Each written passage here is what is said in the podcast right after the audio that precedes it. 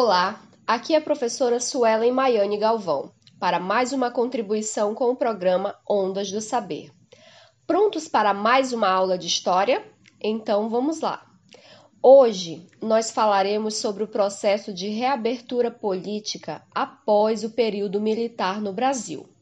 Mas antes da gente começar essa conversa, é importante dar uma olhada no último governo dos militares que foi o do João Batista Figueiredo.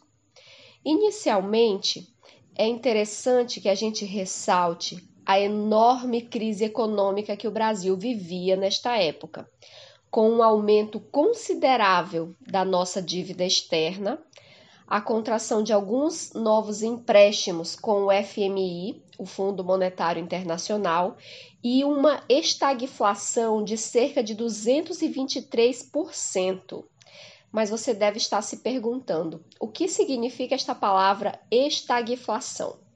Pois bem, é uma combinação de alguns problemas econômicos, como, por exemplo, um crescimento muito lento da economia, ou seja, um alto índice de desemprego, somado com uma alta, um aumento enorme nos preços, que acaba diminuindo ali o poder de compra das pessoas. Já deu para perceber que essa foi uma fase extremamente complicada, não é? Pois é. As coisas só melhoraram um pouco, e só um pouco, lá em 1984. E essa situação toda acaba ampliando em muito os descontentamentos da população, fazendo com que as pressões para o fim do regime militar só aumentassem. Por isso, novas medidas vão ser tomadas. Afinal, os governos militares já tinham sinalizado ali para essa reabertura política, que eles diziam que seria de forma lenta, gradual e segura. Tanto que lá em 1979 nós já tivemos ali a chamada Lei da Anistia, que possibilitou a volta dos exilados. Essa lei trouxe o perdão das situações ocorridas lá durante o regime militar, tanto de um lado quanto de outro.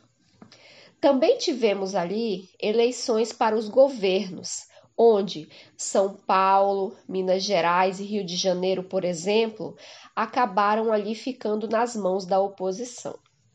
Neste cenário, surgem alguns movimentos, algumas manifestações, como as chamadas Diretas Já, que foi um movimento organizado por um grupo conhecido como Caras Pintadas que iam às ruas com seus rostos em verde e amarelo, pedindo por eleições diretas.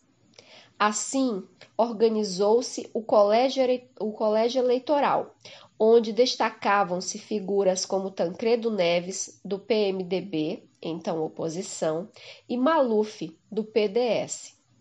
Essa articulação acaba fazendo surgir ali a chamada Aliança Democrática, onde serão eleitos Tancredo e Sarney como seu vice. Assim ocorre a transição dos governos militares para o governo civil.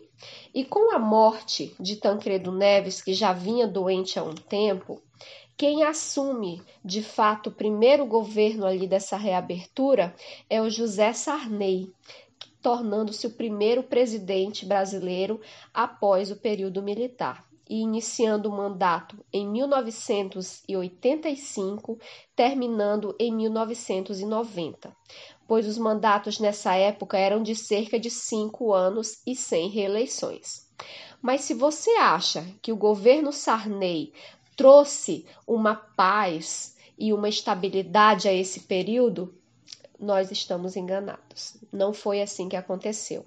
Sarney assume o governo com muitos problemas para ele dar conta, e um dos principais deles era o problema econômico. Brasil tinha ali sérios problemas, uma dívida externa enorme para pagar e uma inflação ali que chegou a níveis alarmantes, senhores. Mas ele traz algumas é, situações interessantes, como por exemplo a remoção ali do, do que sobrou de autoritarismo nessa fase. Ele traz o fim total da censura, ele traz de volta os partidos de esquerda e convoca uma Assembleia Nacional Constituinte para compor a nossa Constituição dessa fase, que foi a Constituição de 1988, que está em vigor até hoje e ficou conhecida como Constituição Cidadã, por trazer ali em seu corpo jurídico algumas situações interessantes e penalidades para ah, o descumprimento ali dessas situações. Ela toca, por exemplo, é, no racismo, traz ali o racismo e traz, trazem penas definidas em lei. Ela traz a ideia de projetos populares, que podem é, estar somando ali o seu corpo jurídico e também traz o voto para maiores de 16 anos e para os analfabetos. No lado econômico, para tentar sanar a crise, ele vai trazer alguns planos que tinham como base o congelamento de preços e salários, para impedir que nós é, voltássemos a ter ali uma inflação tão grande. Aí, nesse intuito, nós temos o plano cruzado 1, o plano cruzado 2, o plano Bresser e o plano verão. Mas ele não vai conseguir conter todos esses problemas econômicos. E nós vamos ter nessa fase uma hiperinflação. Chegando ao final do governo dele, nós vamos ter eleições diretas em dois turnos e temos dois candidatos aí se destacando na cena política. Nessa fase, nós vamos ter uma quantidade de partidos muito grande, então o número de candidatos ali ao governo brasileiro vai ser bem grande. Mas dois acabam ganhando um destaque especial.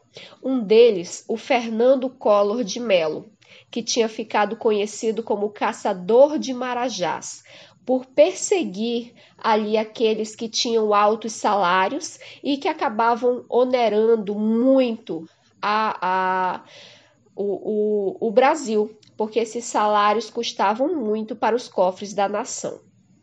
Outro era o Luiz Inácio da Silva. E o Luiz Inácio da Silva, ele era visto com medo por parte é, é, de algumas pessoas por parte de é, é, principalmente dos grupos ali de classe mais média alta, porque ele era visto como comunista e todos tinham medo do comunismo, porque afinal de contas nós já tínhamos passado por várias situações ali é, complicadas pelo medo desse comunismo. E esse medo acaba fazendo com que o, o Fernando Collor de Mello seja eleito lá em 1990.